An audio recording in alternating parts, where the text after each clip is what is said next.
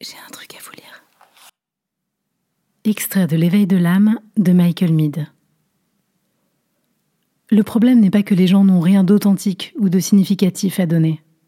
Le problème, c'est que cela implique l'expérience de la douleur, qui apparaît lors de l'ouverture des artères de l'imagination et des veines de l'amour véritable qui se sont fermées et enchaînées très tôt.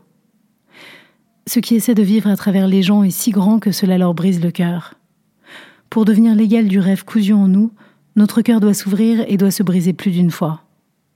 C'est pourquoi il est dit que le seul cœur qui vaille la peine d'avoir est un cœur brisé. Car ce n'est qu'en se brisant qu'il peut s'ouvrir pleinement et révéler ce qui est caché à l'intérieur.